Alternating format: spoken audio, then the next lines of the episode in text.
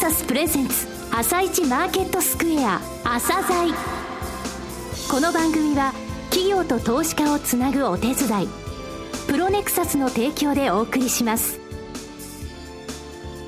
皆さんおはようございます。アシスタントの吉田直です。それではスプリングキャピタル代表チーフアナリストの井上哲夫さんと番組を進めてまいります。井上さんよろしくお願いします。よろしくお願いしますさて13日のニューヨーク株式市場でダウ工業株30種平均は3日続落し前の日に比べ27ドル16セント安の17,613ドル68セントで終了していますまた、ナスダック総合指数も3日続落。3.209ポイント安の4661.497で終了しています。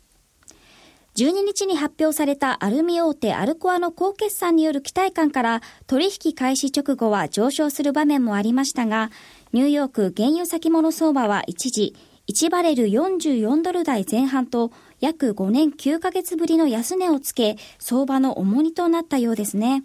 そうですねあのヨーロッパの株も強かったんでね、はい、あの元気に始まったんですけど、日中、ボラティティ高かったですね、はい、ちょっと原油の動きもあの、えー、ものすごい、えー、なんて言いますか、投機的な動きになってますので、ここから先ですね、えー、大きく下落するというようなそのファンダメンタルズ的な根拠ってはないんですけどね。はいはい、では後半もよろしくお願いします。続いては朝鮮今日の一社です。朝鮮今日の一社。本日は証券コード2931昨年12月に東証一部に市場昇格されたユーグレナさんにお越しいただきました。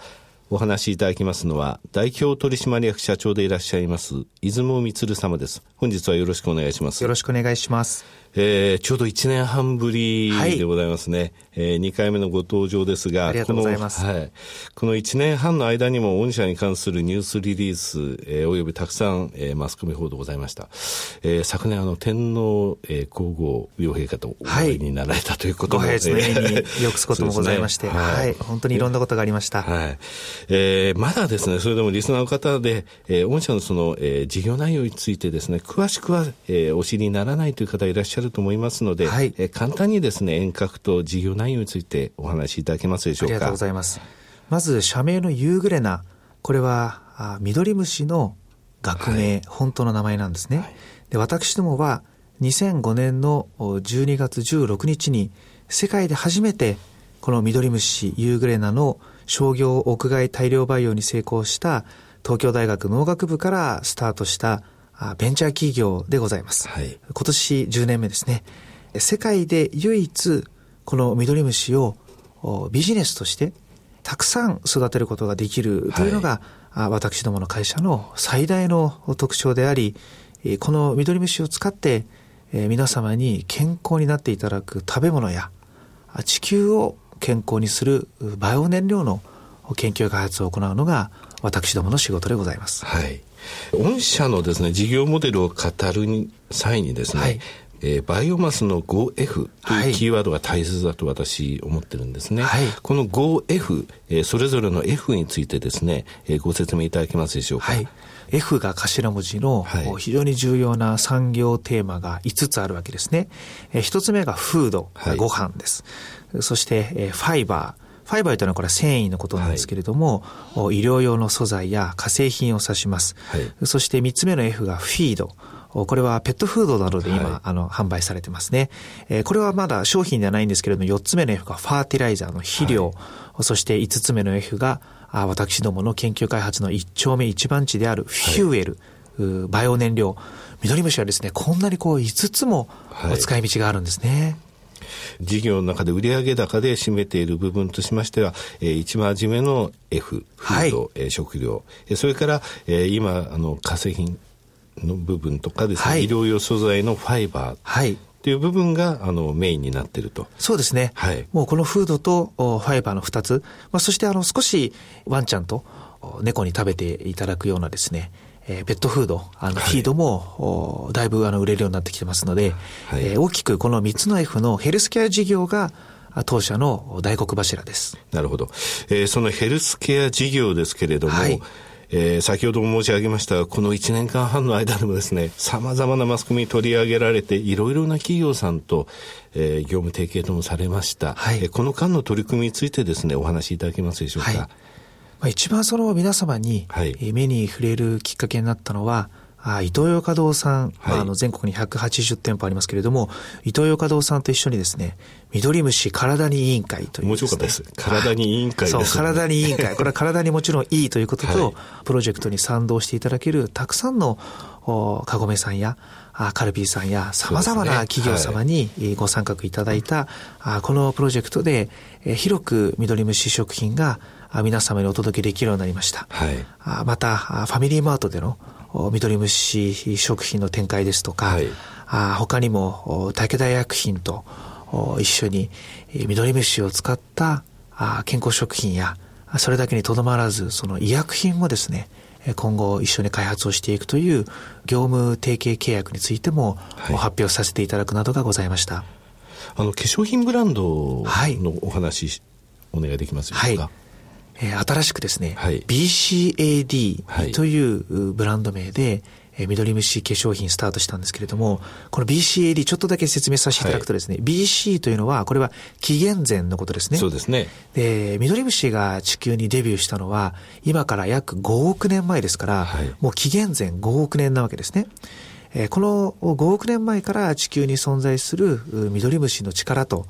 これを私どもが今最も最先端のバイオテクノロジーを使って、はい、きれいに役に立つための化粧品を作る。AD というのはこれ紀元後という意味ですから、ねはい、紀元前の緑虫と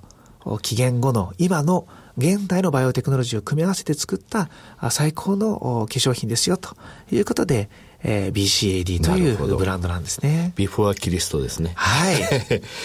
えー、これあの1年ぐらいになりますね。そうです。はい。ちょうど1年ですね。そうですね。はい。どうですか、評判の方は？いや、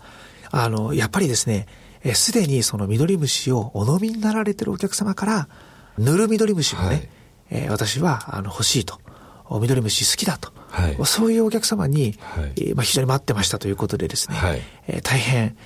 ご評価をいただけているのが一番嬉しいですね。なるほどね。食料品の部分で認めていただいてからということですね。はい。もじゃのクッキー美味しいんですよね。ありがとうございます。クッキーとして美味しいんですよね。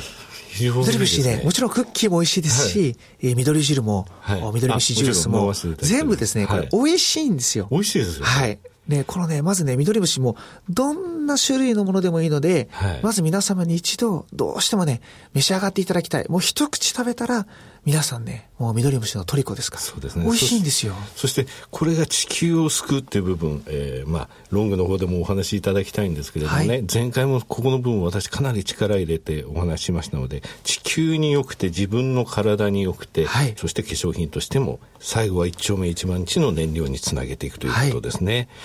えっ、とですね、夕暮れなファーム。はい。こちらのご説明と顧客推移を教えていただきたいんですが、はい、ありがとうございます。夕暮れなファームというのは、あまさにまあ緑虫農場のまあ英語なわけですけれども、はい、私どもの緑虫商品を直接お客様にお届けするインターネットの直販サイトのブランドでございます。はい、今ですね、えー、1年間で毎月2万人以上の方がですね、はいえー、緑虫をこう定期的に、えー、いろんな商品をお買い上げくださってるんですね。はい、で、私どもはこれをですね、2015年は5万人に、はい、えー、一気に、えー、多くの方に緑虫をお届けすべく、うん、この夕暮れのファームでの販売に特に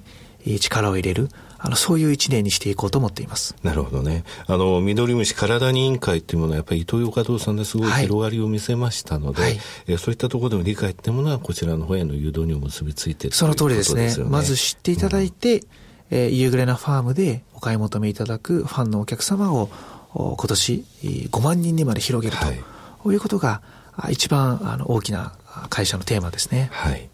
えー、バイオマスの 5F の最後の F、えー、フューエルですけれども、はい、こちら一丁目一番地と言われました。この燃料についてなんですが、市場でもよく取り上げられます。はい、えー、こちらの取り組みについてお話しいただけますでしょうか？はい、まず、一番大きな動きとしてはですね、バイオジェット燃料の開発に加えてですね、はい、まあ、緑虫で飛行機をこう動かす、今これは研究の段階なんですけれども、はい、実証段階のステージに新しく緑虫バイオディーゼルがそうですねようやく来ましたね。いすずさんとですね。はい。いすず自動車様と一緒にですね、え開発しております、緑虫ディーゼル。まあ、あの、緑虫本当の名前ユーグレナですから、はい、ユーグレナとディーゼルを合わせて、デューゼルという、はい、まあ、ちょっとあの、なかなか聞き取りにくいかもしれませんけれども、はい、新しいこのバイオ燃料を今開発をしてですね、はい、えー、バスを、走らせる、そういう実験も今もう実際に行ってるんですね。はい。いろいろいろなところに、えー、出展といいますか、はい、されて、えー、よくあの、お子さんたちが 群がって写真撮られてますはい、これね、なんで、本当に緑虫で動くの？とかですね、はい、えー、いろんなあ子供たちがこう、あの、不思議そうに来るんですけれども、その子供たちにも、ミドリムシからどうやって、緑虫を絞るとバイオ燃料が作れるのか、ねはい、まあ、こういう実験教室みたいなものも適宜開催してですね、緑虫の技術や良さを、はい、多くの方に知っていただく努力を今年も続けていこうと思います。はい、今回ですね、私どうしてもあのこの番組の中でご紹介したかった取り組みがございます。はい、えこれ昨年4月に、え夕暮れな元気プログラムこちらを開始されました。えこれはですね、あの、この1年半で最も嬉しかったニュースでございます。こちらについてお話しいただけますでしょうか？はい、この夕暮れな元気プログラム、私も本当に思い入れのあるプロジェクトでして、はい、えー、2014年の4月からですね、えー、バングラデシュの小学生の子供たちに今毎日2500人の小学生がですね緑虫給食を食べてえー、元気に勉強頑張ってるんですね。はい、えー、この子供たちに緑虫をその給食で届けて栄養失調の子供たちを緑虫で元気にする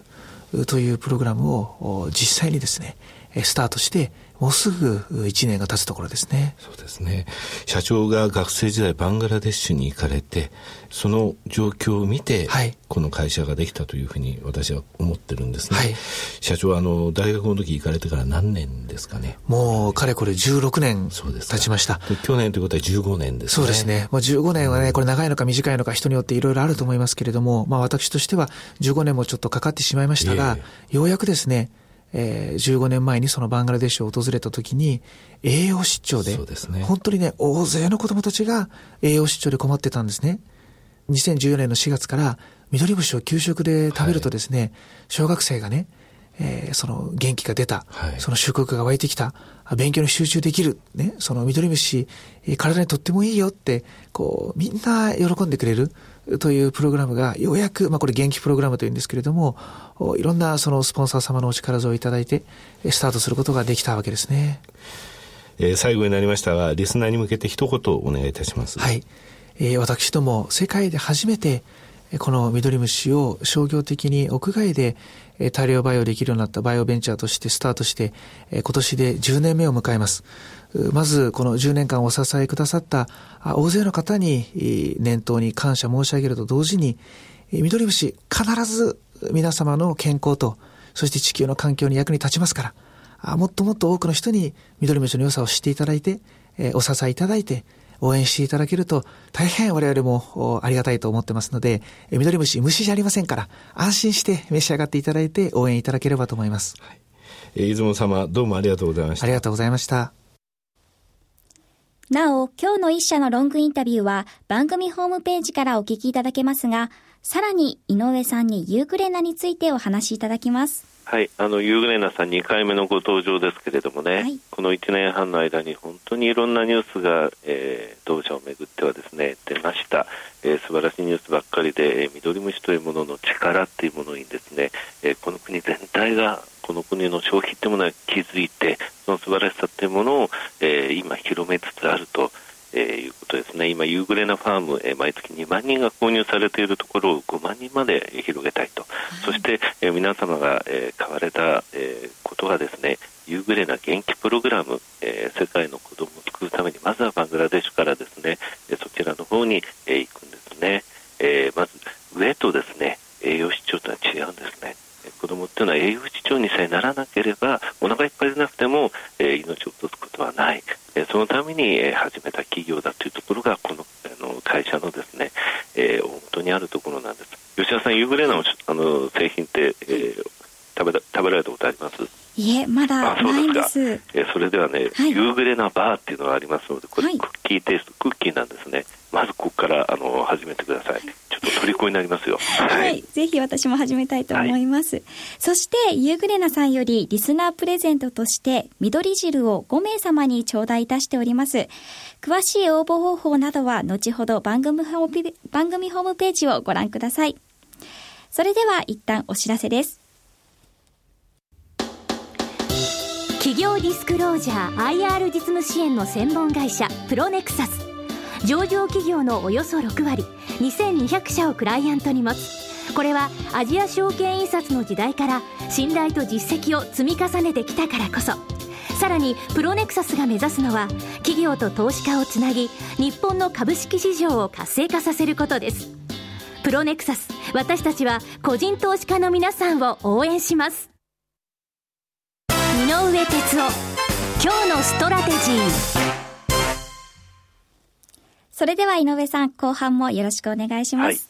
はい、えっ、ー、とですね、えー、ちょっと原油の話でですね、随分とマーケットの方揺れ動いてるんですけれども、はい、えー、今現在ですね、その原油を除くと今どういう状況なのっていうところをちょっと確認したいんですが、はい、ギリシャの選挙は1月25日あるんですが、まああのユーロ圏を離脱することはないというふうにっておりますし、うん、えー、まあ、ちょっとですねあの今の緊縮財政のところに、えー、手を加えるような形で、えー、まあ、2年前の、え夏に行われた2年半前ですが、えそのような緊張感はないというふうに考えていいと思います。えそれからですね今夜なんですけれども、はい、えヨーロッパの方で欧州の司法裁判所の見解が出されるんですね。これ非常に重要なんですよ。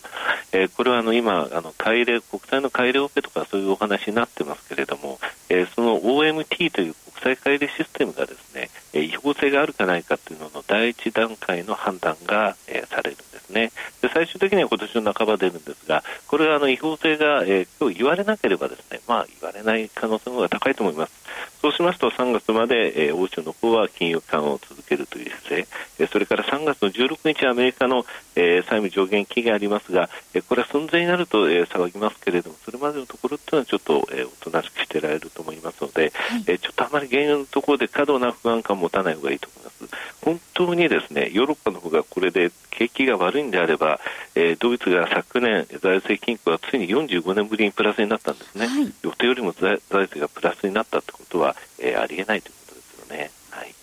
えー、財あのえー税収についてはプラス26億ユーロ、えー、歳出についてはマイナス10億ユーロで均衡したということなんですよ。ですので、えー、日本とヨーロッパ、実は IMF の統計でですね、去年成長率って0.1%しか違わないんですね、はい、ですので欧州が景気がというふうにですねあまり過度に、えー、不安にならないでいい状態だというふうには思っております。アメリカの方はかなり好調ですのでね。はい、はい、